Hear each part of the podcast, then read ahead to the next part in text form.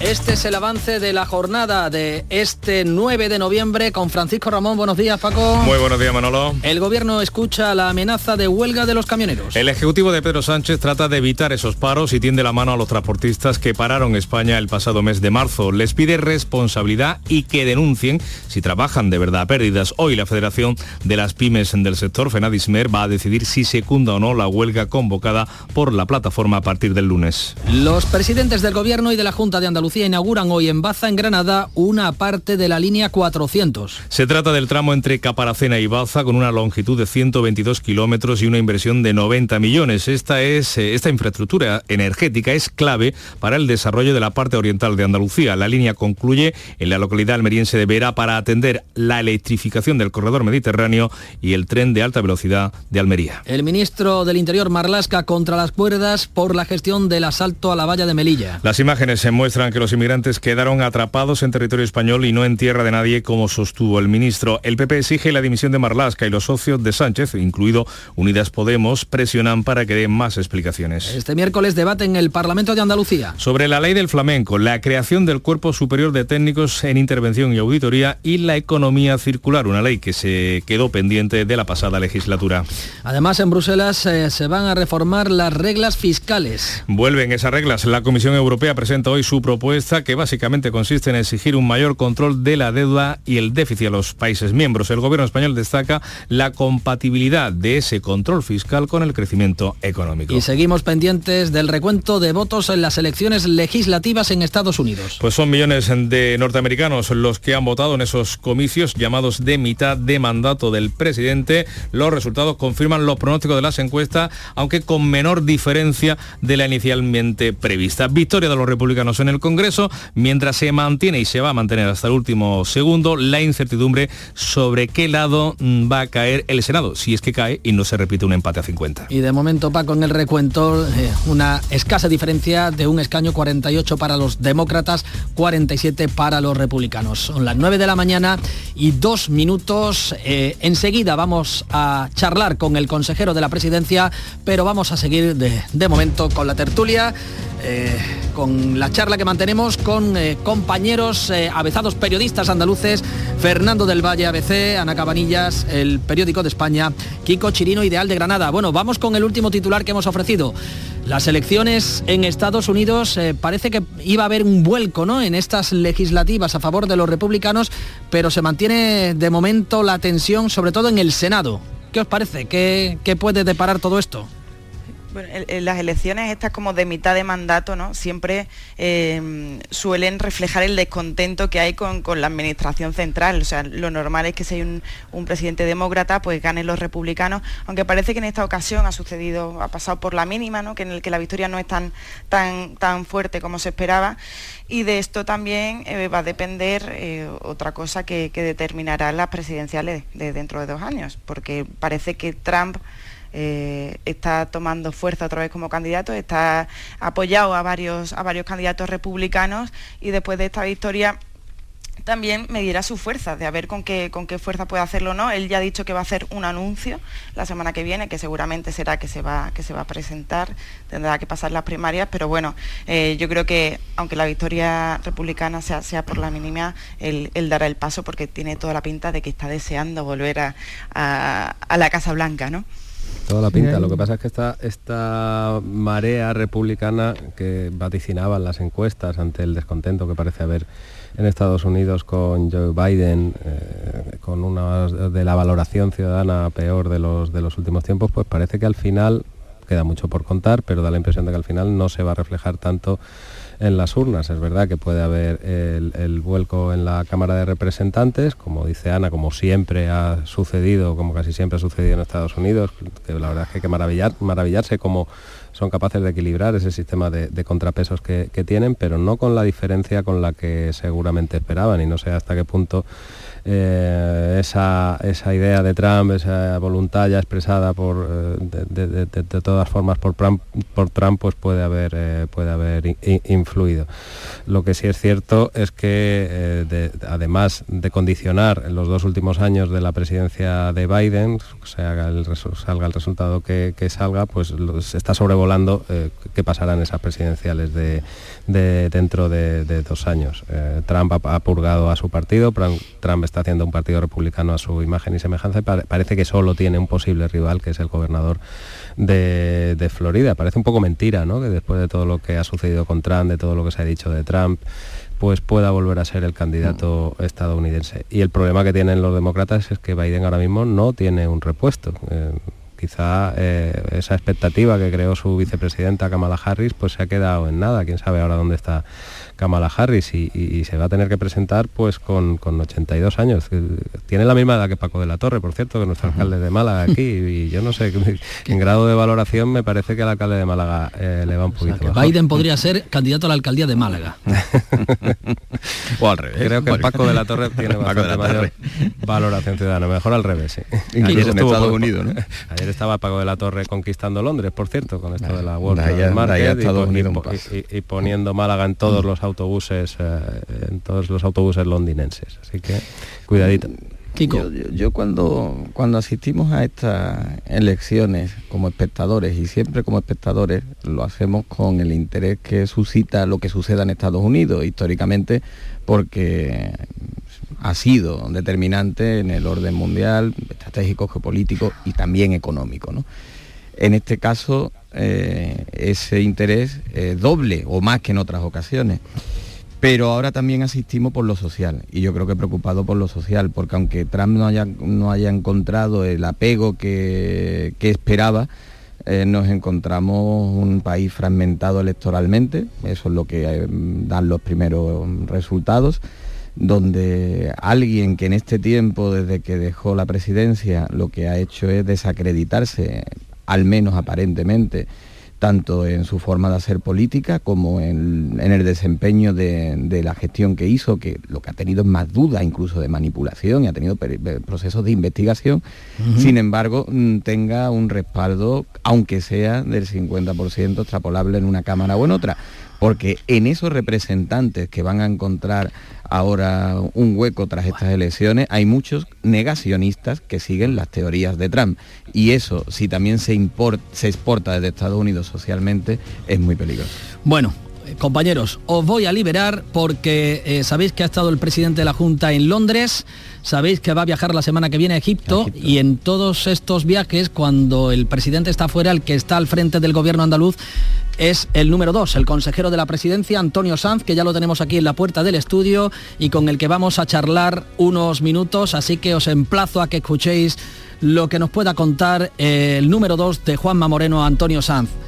Fernando del Valle, Ana Cabanillas, Kiko Chirino, gracias por habernos acompañado. Un placer. Muchas gracias, buenos días. Buenos días, 9 de la mañana, 8 minutos.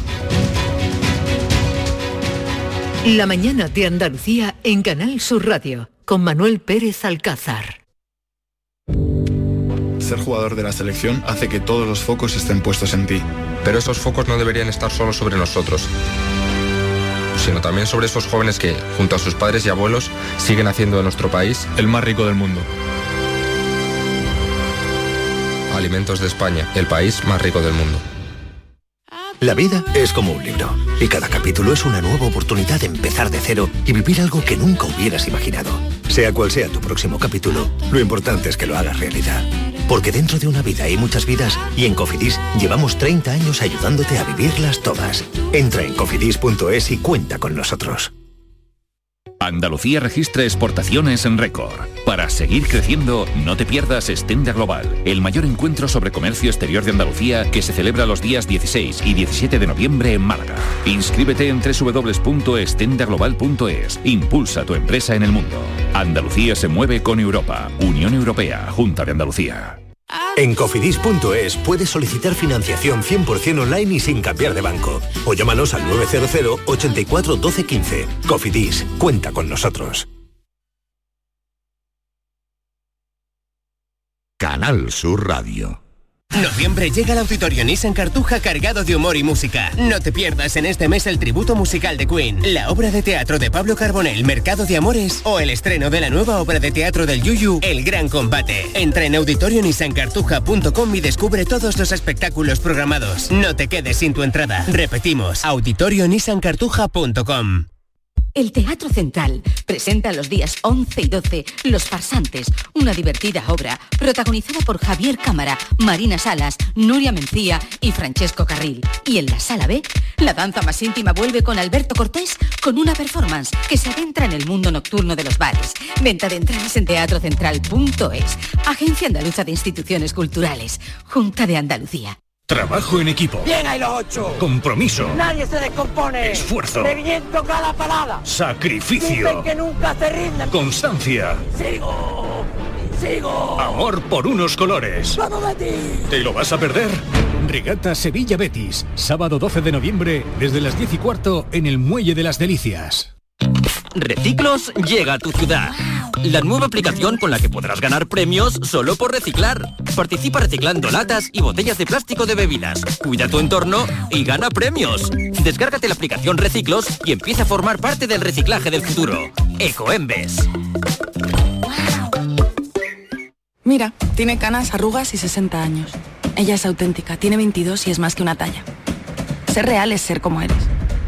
Ella es auténtica porque es mujer y no tiene pelo. Somos como somos, así que míranos libre de estereotipos. Soy real, soy auténtica. Instituto de las Mujeres, Ministerio de Igualdad, Gobierno de España.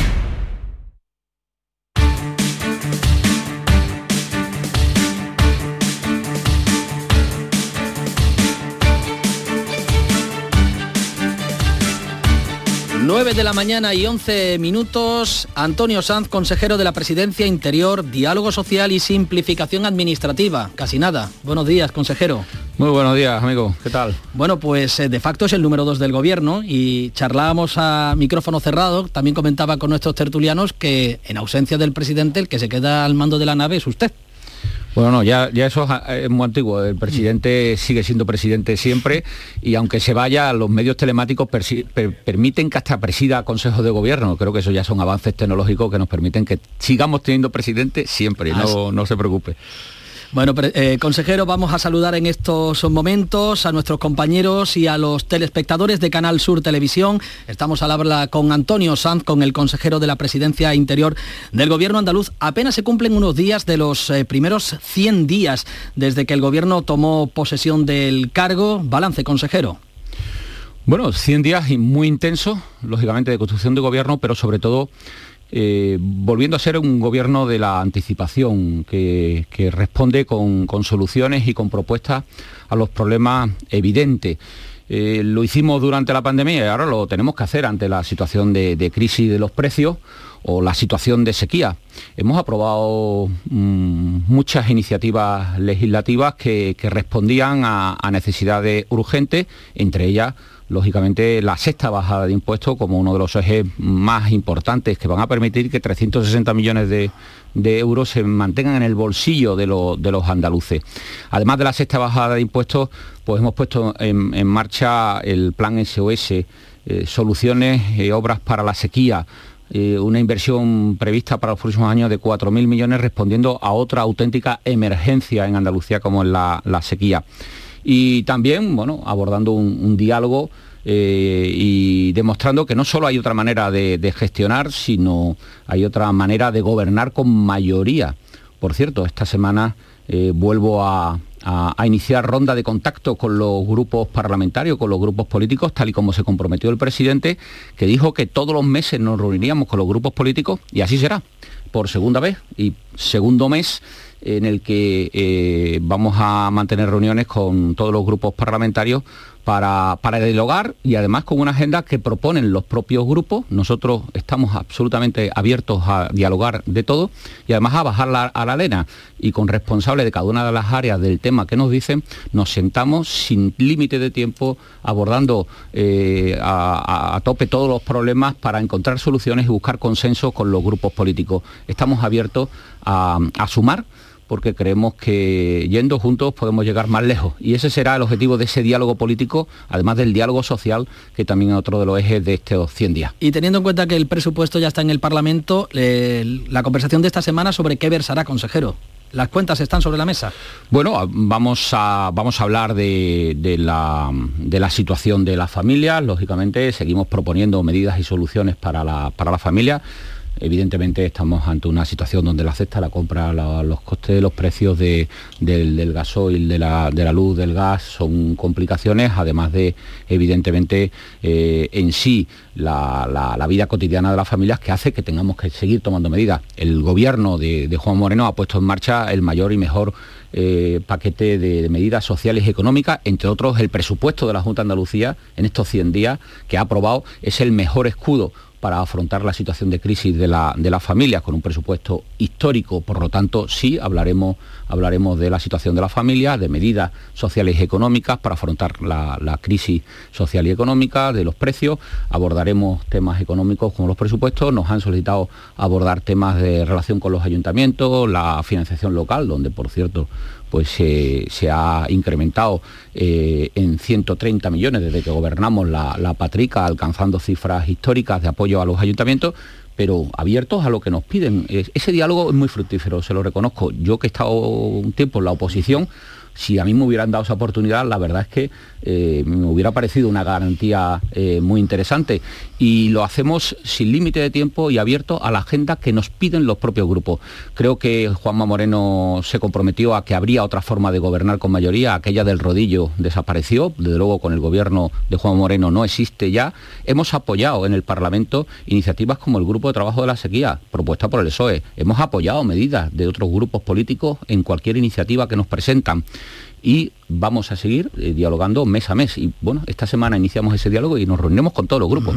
100 días que se suele decir que son los 100 días de gracia que da la oposición a los nuevos gobiernos. La verdad que es muy difícil, no se lo están poniendo al gobierno porque eh, tienen líos internos, tanto a derecha como a izquierda, la oposición. Bueno, yo creo que nosotros no, entramos en, nada de los demás, con lo que tenemos por delante de, afrontar el reto de gobernar y gobernar buscando solución a los ciudadanos, creo que eso es nuestra dedicación absoluta y todo lo contrario, lo que tendemos la mano permanentemente y estamos abiertos al diálogo y a encontrar eh, consenso. Creo que se ha abierto una etapa donde Juanma Moreno ha liderado un diálogo político con otras comunidades autónomas que está siendo muy productivo.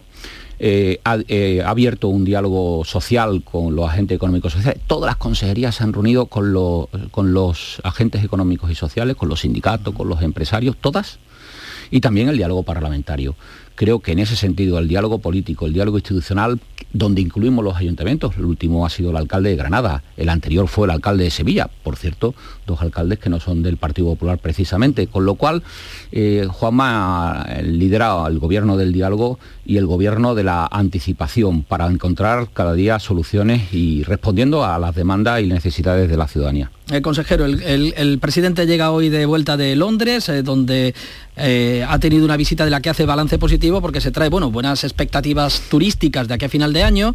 Esa campaña que ayer aprobaban para tratar de atraer a los turistas del norte y del centro de Europa y romper así la estacionalidad durante el invierno y también acuerdos comerciales con, en este caso, con una gran multinacional del sector aeronáutico. Eh, el balance del gobierno en todo esto, positivo. ¿Y qué expectativas tienen con esa campaña para atraer a los turistas del centro y del norte de Europa? Bueno, precisamente en estos 100 días y en estas semanas posteriores lo que Juanma como presidente está haciendo es eh, liderar eh, un, trabajo muy importante de, mm, como ha hecho en Bruselas o como ha hecho ahora en Londres en la, feria turística, en la World Travel Market, que, es muy importante, que es trasladar eh, la realidad de una Andalucía pujante, una Andalucía potente, una Andalucía líder, que hoy se ha convertido eh, en una comunidad autónoma más atractiva que nunca para invertir. Y Andalucía siempre ha sido el sitio mejor para vivir. Pero el trabajo que se viene haciendo es para también que sea la comunidad autónoma más atractiva para invertir. Y creo que eso hoy lo reciben precisamente los inversores extranjeros que nos llevan a alcanzar eh, récord. Andalucía logró récord de inversión extranjera entre el 2019 y el 2021, 2.604 millones de euros, casi el doble que el que hubo entre el 2016 y el 2018, con una apertura muy importante eh, a países como Francia, Chile, Estados Unidos o el propio Reino Unido, donde eh, estaba el presidente esta eh, semana. precisamente el Reino Unido tiene un gran potencial, no solo turístico, sino también de atracción de, inversiones. Ese récord y esa atracción que hoy tiene Andalucía, que se convierte en una comunidad de las más atractivas para, para invertir, al final invertir es crear empleo a la vez se hace porque se toman medidas importantes que ah, permiten que, que, hoy sea más fácil invertir y más atractivo invertir en Andalucía. Por ejemplo, la bajada de impuestos, por ejemplo, la simplificación administrativa, por ejemplo, unidades como la unidad aceleradora de proyectos que permite que no se ataque nada de aquel que quiera crear un empleo. Y creo que son, junto a la credibilidad, junto a la estabilidad de Andalucía, junto a la seguridad jurídica que hoy ofrece el gobierno de Juan Moreno y junto a la confianza, junto a la moderación que representa Juan Moreno, hoy convierten a Andalucía en una comunidad muy atractiva para, invertir. Hablaba de la, de la bajada de impuestos, precisamente en la que se refiere al impuesto del patrimonio, se pone en cuestión con el nuevo impuesto que eh, abandera el gobierno de España, ese impuesto llamado de la solidaridad. Hoy va a coincidir el presidente de la Junta con el del gobierno en Baza y no sé si tendrán ocasión de hablar de este asunto, que no es el, único conflicto que mantiene la Junta con el gobierno eh, central. Y, consejero, ¿qué hay de ese recurso que tienen ustedes pendientes contra ese impuesto de solidaridad que, como decimos, pues deja prácticamente anulado la rebaja del impuesto del patrimonio que ustedes han aprobado? Mire, lo que parece eh, inaudito es que un gobierno de España, eh, un gobierno, en este caso el gobierno del señor Sánchez, eh, ataque competencias de una comunidad autónoma que las ejerce y que además no es otra cosa que cumplir el programa de gobierno con el que hemos ganado las elecciones con un apoyo mayoritario. Esto es inaudito porque eh, evidentemente mm, lo que hemos hecho en Andalucía es equipararnos con el resto de Europa. Eh, el impuesto de patrimonio es un impuesto que ya no existe en el resto de Europa. Muchos inversores se han marchado a, Portugal o a otros territorios porque eh, Andalucía antes era un infierno fiscal. Eh, hoy somos la segunda, de ser donde más impuestos se pagaban, a ser la segunda comunidad autónoma de España donde menos impuestos se pagan. Mire, equipararnos a Europa, que es lo que hemos hecho con el impuesto de patrimonio, lo que va a favorecer es la inversión precisamente, lo que va a atraer es más creación de empleo. Y que la respuesta al ejercicio de una competencia que es de la comunidad autónoma, que está eh, entre las competencias que tiene que ejercer y puede ejercer la comunidad autónoma, es un ataque al Estatuto de Autonomía, es un ataque a nuestra comunidad autónoma que se hace además prácticamente eh, para buscar la confrontación exclusivamente con nosotros, porque Madrid cuando tomó la decisión, el gobierno de España no le atacó de esta manera. O cuando otros han ejercido en el ámbito foral sus competencias, como el País Vasco o Cataluña, tampoco hubo ese ataque. Esto es un impuestazo contra Andalucía, un ataque frontal a nuestra comunidad autónoma, pero sobre todo las competencias propias que tenemos. Y por lo tanto tendrá la respuesta política, la está teniendo, y la jurídica que debe de tener. ¿Y cuándo, consejero? Bueno, tenemos eh, el plazo para, presentar y están ya fundamentados los argumentos para que haya una respuesta jurídica contundente y clara en esta materia. Y no es el único motivo que tienen ustedes de controversia con el Gobierno. Hablamos también de las inversiones de los presupuestos generales del Estado que no cumplen con el Estatuto de Autonomía y hablamos también de la sequía con ese recorte en el trasvase del Tajo Segura en fin, muchos asuntos. No sé si, ya, le digo, no sé si tendrán un tiempecito hoy para una parte el señor Sánchez y, el presidente de la Junta. Hombre, hoy, hoy es un tema importante, porque lógicamente desde el punto de vista energético damos un, salto potente en una comunidad autónoma que apuesta por un modelo energético y por cada, cada vez ser más autosuficiente eh, especialmente a través de, los avances en renovables que nos va a permitir que prácticamente eh, cuando acabe la legislatura eh, alcancemos un 75% de autosuficiencia precisamente a través de eh, energía renovable. Es decir, Andalucía lidera también un modelo energético en nuestro país importante y que debemos de, y que debemos de impulsar. Por tanto, en ese, desde ese punto de vista, importante hoy la presencia del presidente de la Junta en, un salto en cuanto a las capacidades de, red. De, evacuación de red que, va a permitir la red de caparaciones. Pero lo que sí es verdad es que mm, sufrimos las consecuencias de unos presupuestos en el Estado que maltratan a Andalucía. No solo que no cumplen el estatuto porque no nos otorgan lo que nos corresponde por población, sino que precisamente en, lo que representa, por ejemplo, planes para empleo, es incomprensible que siendo Andalucía la que más situación de paro tiene, pues sea una comunidad autónoma maltratada porque por ejemplo, eh, simplemente Canarias recibe seis veces más en planes de empleo que, nosotros, o Extremadura recibe mm, prácticamente tres veces más que nosotros en planes de empleo. O es incomprensible que en los fondos europeos del mecanismo de recuperación y, resiliencia seamos la cuarta comunidad que menos recibe por habitante. ¿Es esto comprensible en unos presupuestos generales de Estado? Evidentemente no.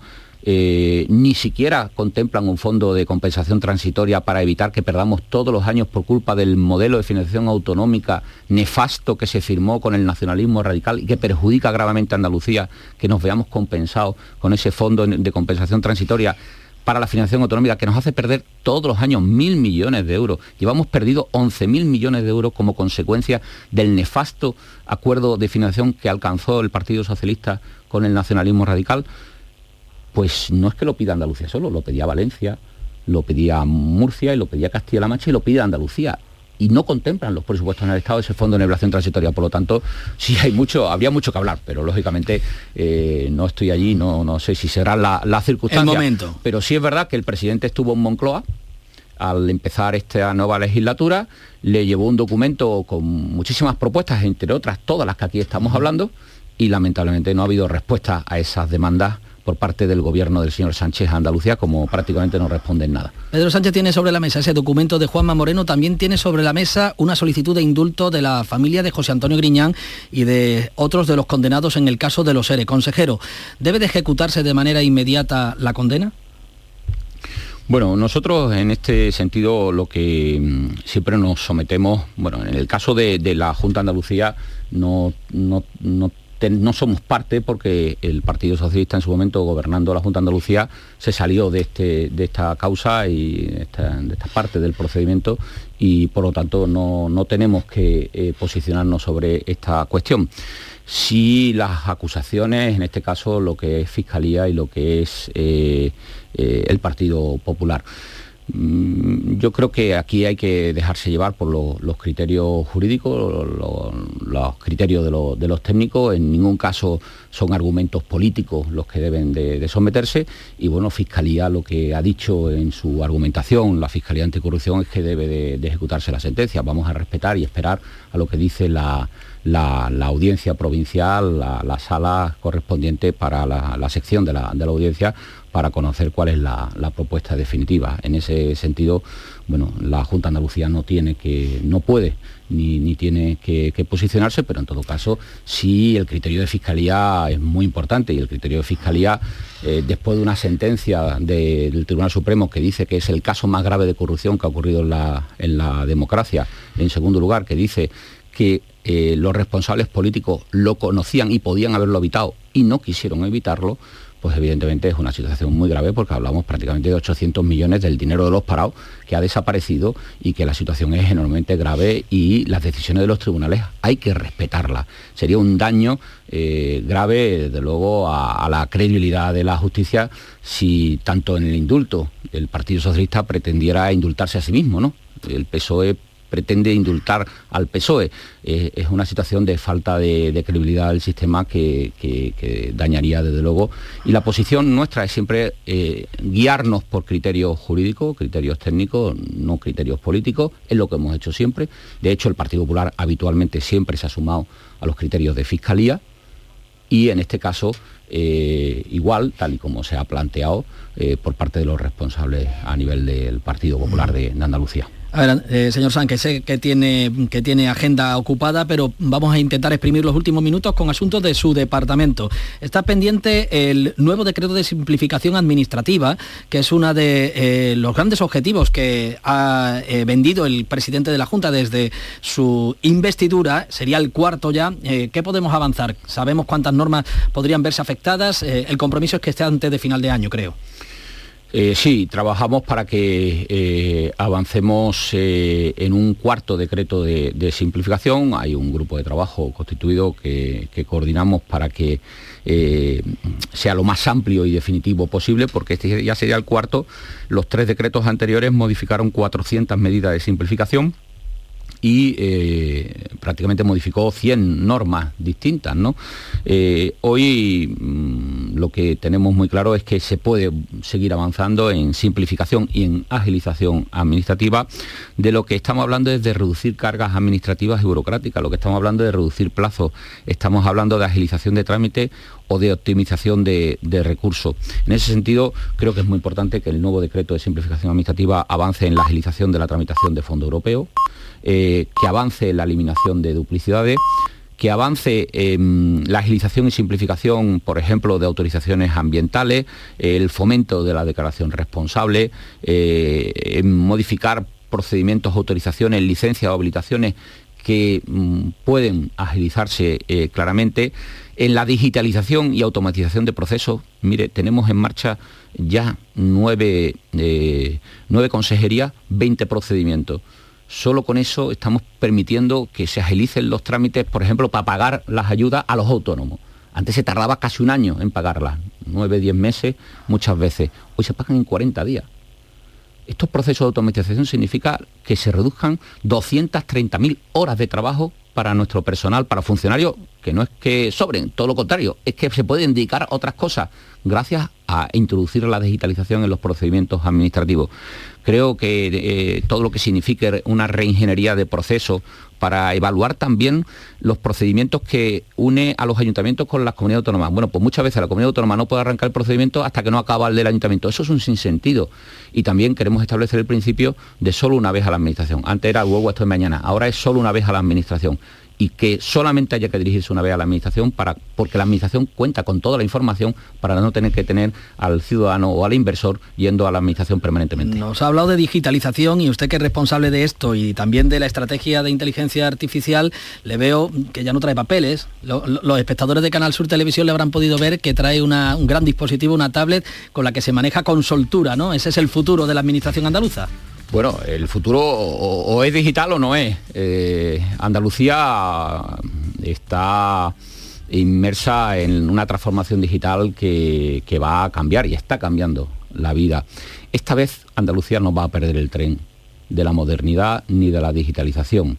Eh, no solo no vamos a perder el tren, porque ya estamos montados, somos en estos momentos referentes de transformación digital. Vamos a invertir de aquí al 2027 eh, mil millones de euros en transformación sobre diferentes, transformación digital sobre diferentes estrategias las cuales estamos inmersos. Una de ellas es la estrategia de inteligencia artificial, que va a cambiar muchísimos procesos, desde poder prevenir incendios forestales al coche inteligente o al transporte y movilidad inteligente o a procesos tecnológicos incorporados al agro andaluz o cosas como la, logística inteligente en los puertos, que, o la gestión de la, de la sanidad, de las listas de espera mm. y de la gestión de la asistencia sanitaria, todo eso utilizando la inteligencia artificial supone una auténtica transformación. Y digo que no vamos a perder el tren porque ya estamos en el tren, pero no solo es que no vamos a perder el tren, es que estamos siendo la locomotora de la transformación digital en este país. Y usted predica con el ejemplo que yo le recuerdo con carpetas de papeles que, las ha dejado ya en el coche para traer la tablet. Antonio Sanz, consejero de la Presidencia Interior, Diálogo Social y Simplificación, número 2 del Gobierno de Juanma Moreno. Muchas gracias por habernos atendido. Muchas gracias a vosotros y buen día a todos. La, mañana, mañana de Andalucía en Canal Sur Radio con Manuel Pérez Alcázar.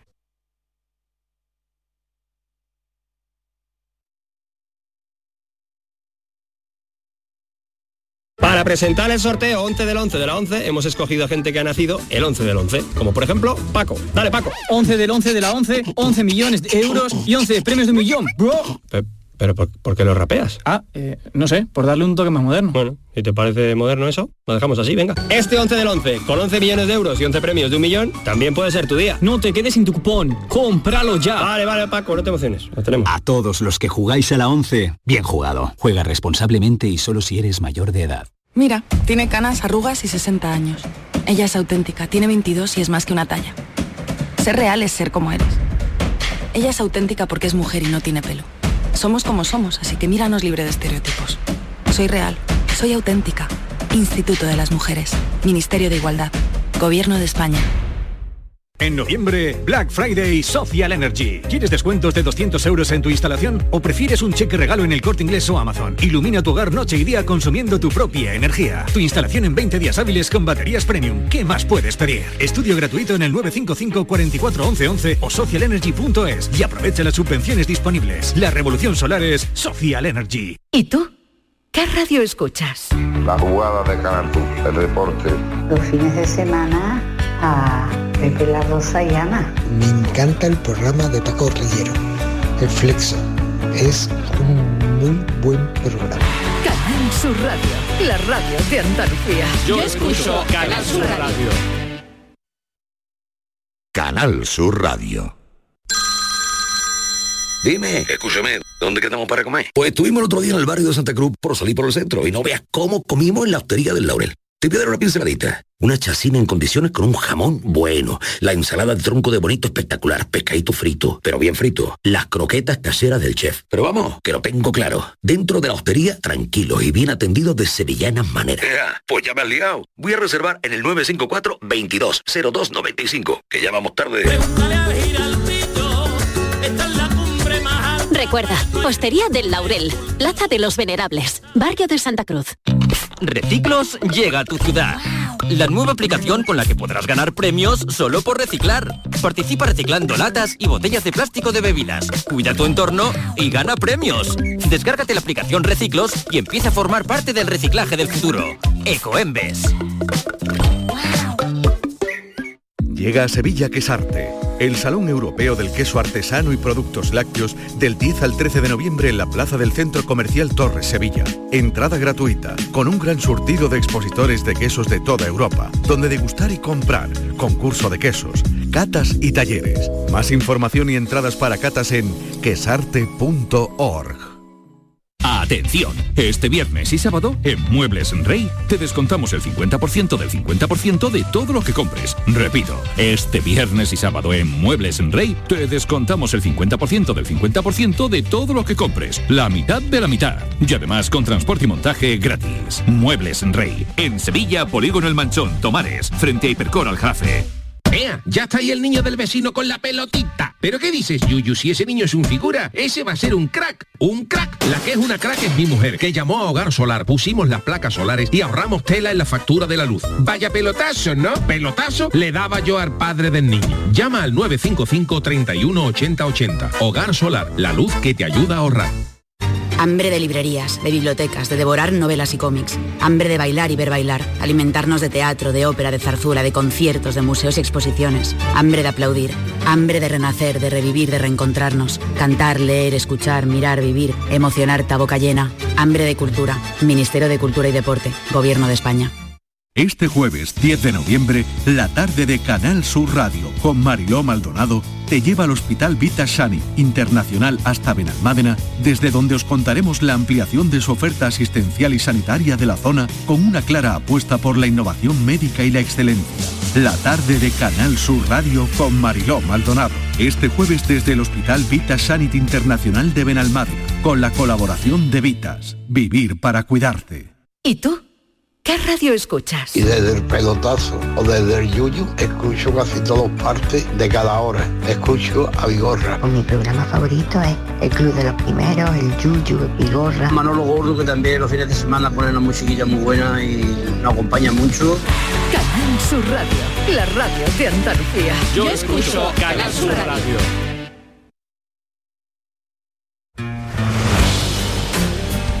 Estaba mirando sobre mi mesa el envase de yogur que me acabo de comer y he recordado algo, y es que cuando reciclas este yogur, o una botella de refresco, una lata de conservas o un brick de leche en el contenedor amarillo, Todos ellos se pueden convertir en otro producto, como un juguete, una camiseta o una nueva latra, entre otros. Depositando todos los envases que consumimos en los contenedores de recogida selectiva, podremos darles una segunda vida. Así que recuerda, recicla todos tus envases metálicos, los brick, los envases de plástico en el contenedor amarillo y los envases de cartón y de papel en el contenedor azul. Es muy fácil. Y no te preocupes si están sucios, deposítalos junto al resto en su contenedor correspondiente y se reciclarán todos. Recicla más, mejor, siempre.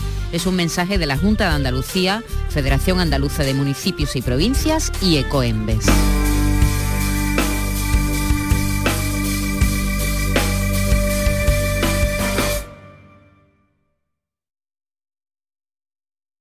Canal Sur Radio.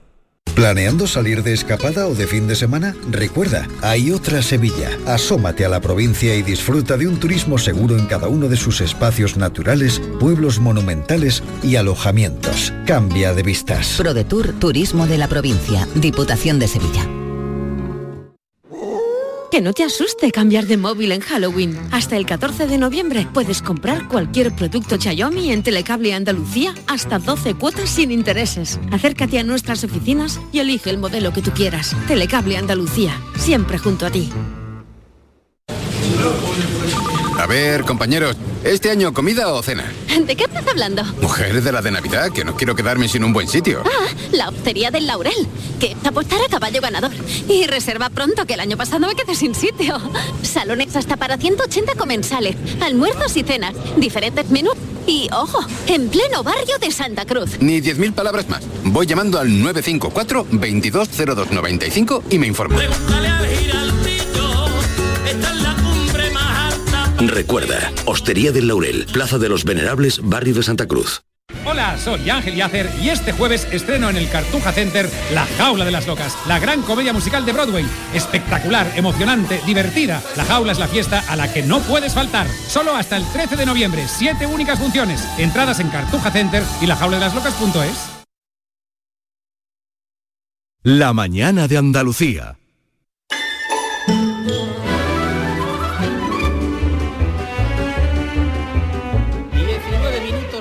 Mañana para las 10 y ya están con nosotros Maite Chacón, David Hidalgo. Buenos días a los dos. Hola, buenos días, ¿qué tal? Aquí con el paraguas chorreando. Bueno, eso es una buena noticia, David. alegría, ¿no? Ya tocaba. Sí, porque lo tenía el paraguas, que hacía un mes que no lo cogía y ya mañana lo voy a tener que guardar otra vez. Sí, y además sube las temperaturas, creo, en el fin de semana, pero bueno, vamos a disfrutar de, de estos momentos de lluvia y de nubes y de, de gris. Y Yo de- tengo un amigo que vende ropa de abrigo, dice que está que no vende, que no vende ni una chaqueta. Claro, la gente cómo va a comprar ropa de abrigo si no hace Si estamos frío? a 30 grados, ¿quién va a comprar un abrigo un jersey de lana? Imposible, ¿eh?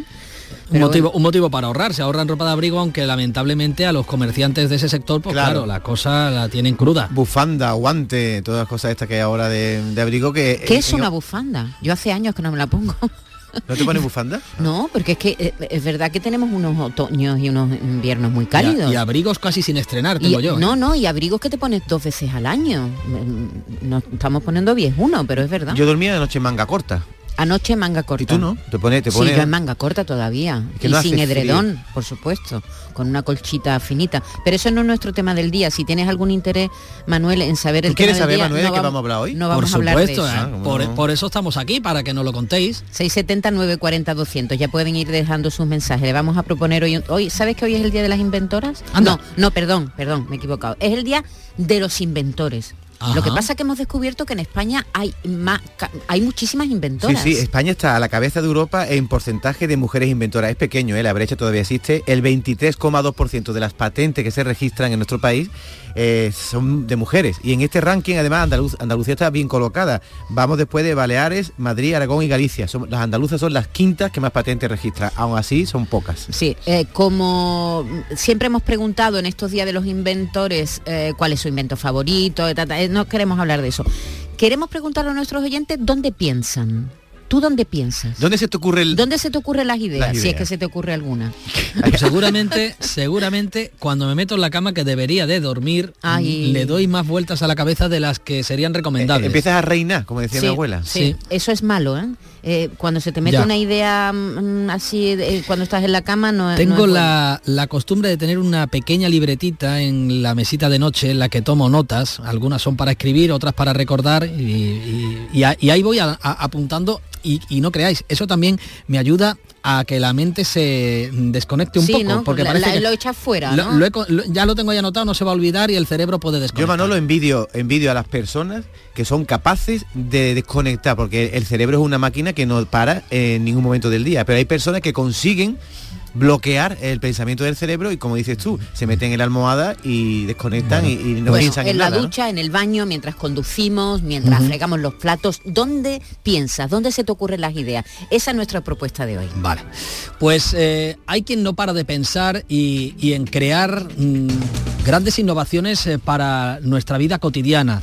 Entre otros son los investigadores que se dedican a, la salud pública. Fijaos, vamos a hablar de eh, el el, congreso que está organizando el Instituto Balmis de Vacunas en Almería, en el que se va a hablar no solamente de vacunas, qué importantes son, ¿eh?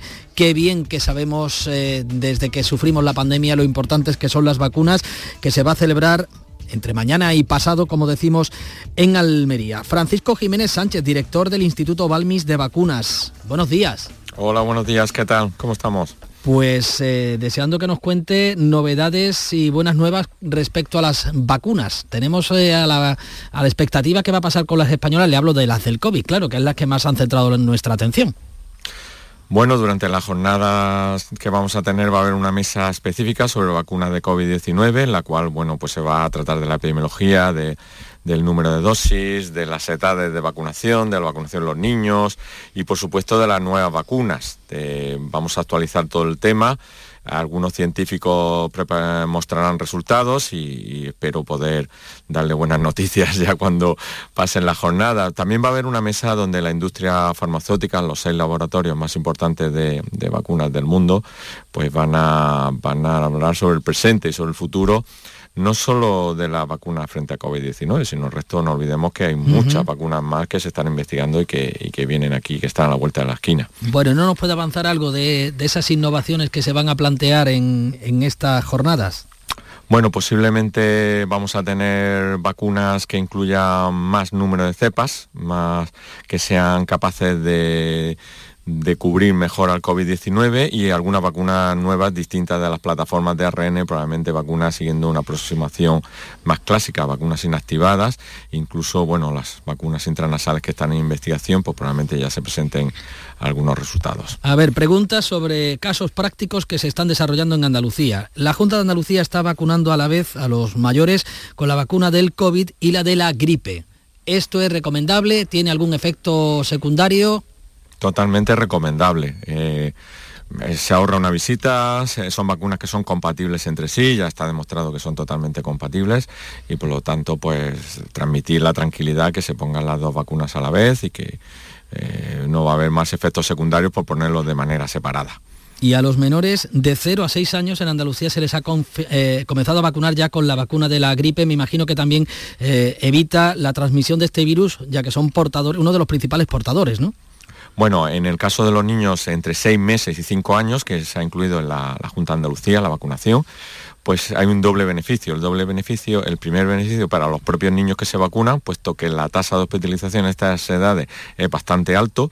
No olvidemos que una gripe en un niño pequeñito puede causar un cuadro grave con complicaciones como neumonía y que pueden causar una hospitalización. Y por otra parte, el segundo beneficio es que eh, se corta la transmisión a las personas mayores, que muchas veces pues todos conocemos casos del niño que ha estado muy enfermito y tal, le ha transmitido al abuelo y el abuelo ha acabado con una neumonía. O sea que yo creo que doble beneficio y muy importante esta iniciativa tomada por la Consejería de Salud. Y en relación a cortar transmisiones en los menores, leemos en un artículo que ustedes van a eh, abordar en esta jornada, es un artículo de la doctora Ernestina Azor, eh, que concluye que la higiene de manos con gel hidroalcohólico eh, reduce las infecciones respiratorias hasta un 21% y que podría ahorrar 147 euros por niño durante el curso escolar.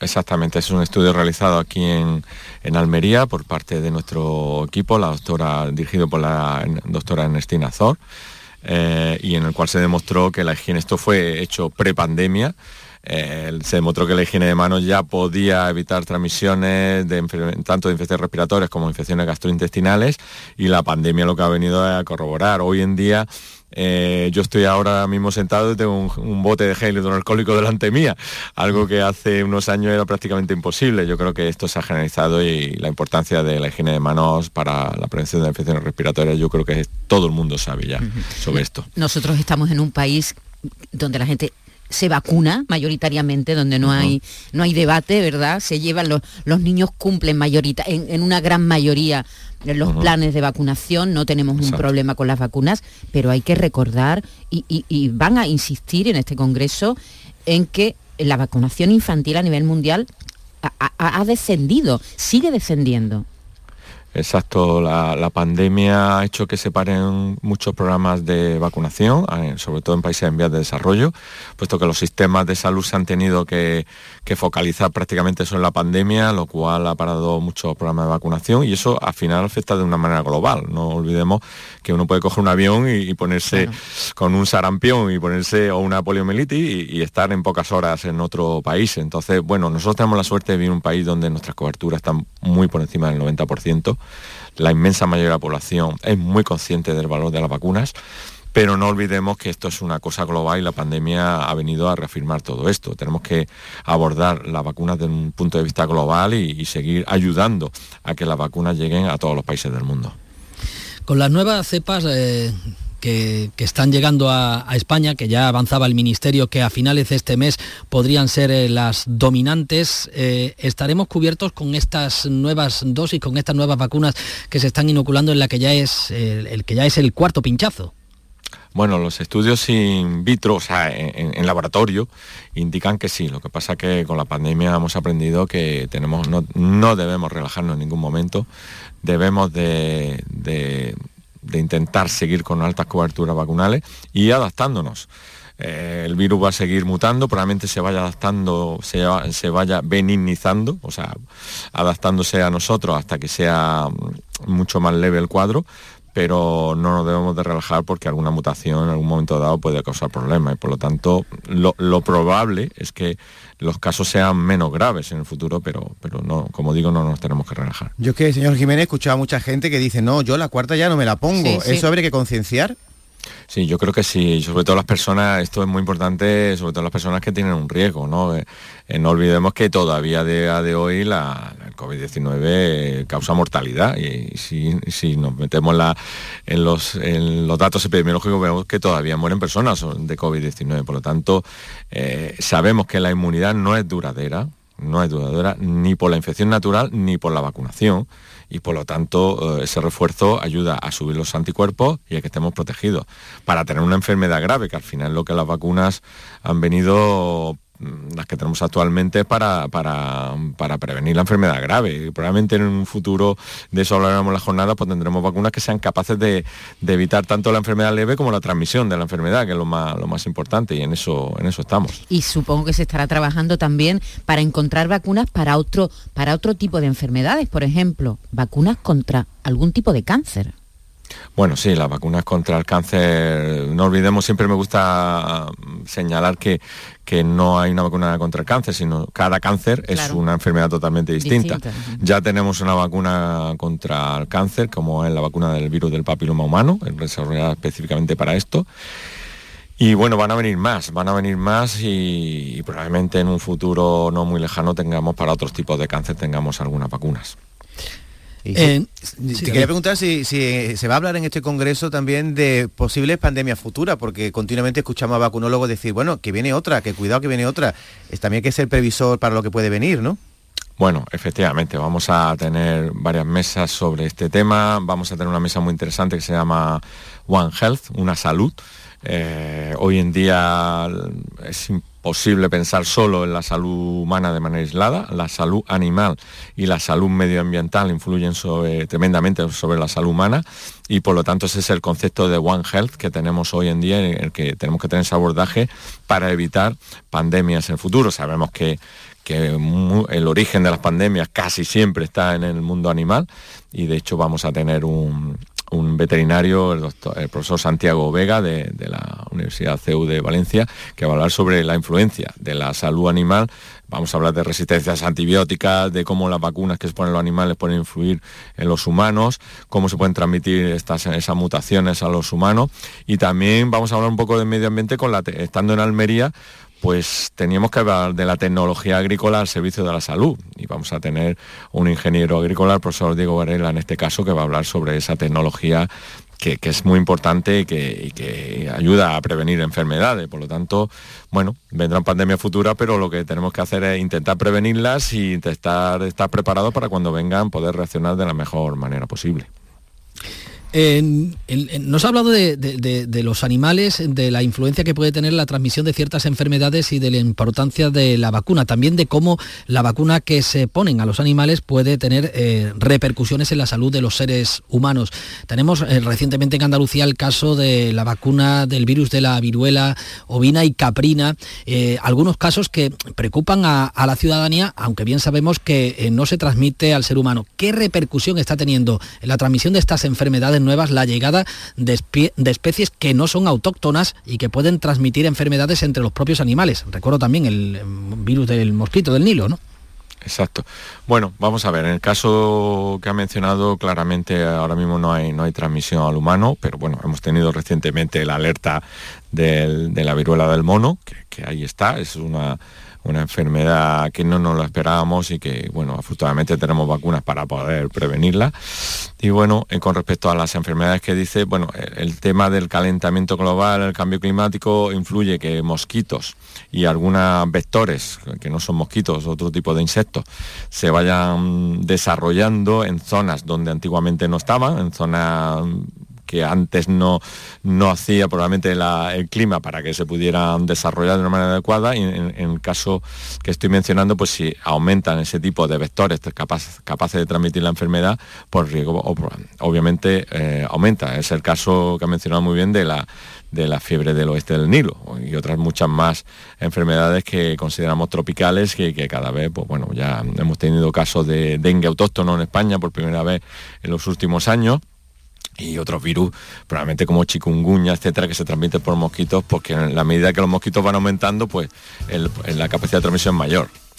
Francisco Jiménez Sánchez, director del Instituto Balmis de Vacunas, eh, va a estar en esas decimonovenas jornadas internacionales de actualización de vacunas que a partir de mañana se van a celebrar en Almería. Gracias por habernos ilustrado, esperamos esas novedades ansiosos.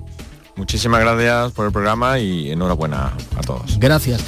Bueno, Maite, David, enseguida nos quedamos con todo esto que nos vaya a contar y en qué lugar pensamos. En, sí, ¿dónde, ¿dónde te inspiras? ¿Dónde piensas? ¿Tú dónde piensas, David? Yo, sobre todo, después de hacer el amor, tengo que decir, no sé por qué, si...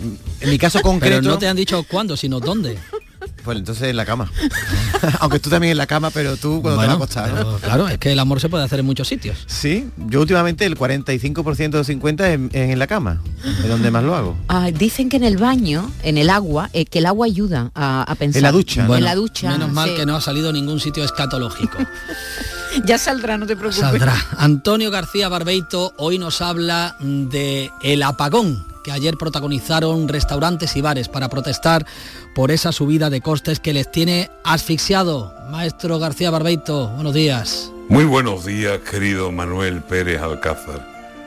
Perverso de las velas. En unos endecasílabos, Unamuno se confiesa y le dice al Dios del cielo, de las nieblas salí, vuelvo a las nieblas. Así nosotros, amigos, a oscuras la vida era, candil de aceite, un quinqué, palmatoria y una vela, hechos a la oscuridad en ya muy lejana fecha. Pero ya cambió la vida, cien años de luz eléctrica y en la casa y en la calle, la vida como una feria. Luz en todo y para todo, echar las sombras afuera. ¿Y quién nos iba a decir que en la época más moderna íbamos a regresar poco menos que a la cueva. Los bares, aficiaditos por las tarifas tan bestias, como estamos usted y yo, lo mismo que está cualquiera, han decidido apagón y dejar a la clientela a la luz temblona y triste de una proletaria vela, antes que subir el precio y obligar a cerrar puertas, más que a la Virgen y a Dios, tal cual la tarifa aprieta, en los sitios de la casa habrá que poner las velas. Si es para ver, vale, vale, pero ¿cómo se calienta el agua para la ducha? ¿Y quién cocina con velas? ¿Y dónde enchufar entonces los cacharros que nos cercan? Televisión, el brasero, el ordenador. Qué pena. Hecho estábamos ya a una vida tan moderna y de pronto marcha atrás. La luz a las sombras lleva. A este son regresaremos casi a nuestras bisabuelas, a que el fuego sea la luz y el gas y el milagro cerca. Toda la escritura a mano, cocinar en la candela y solo la luz del sol como la única cierta. Queremos llegar a Marte y nos echan a la cueva. Ay, de las nieblas salí y otra vez vuelvo a las nieblas.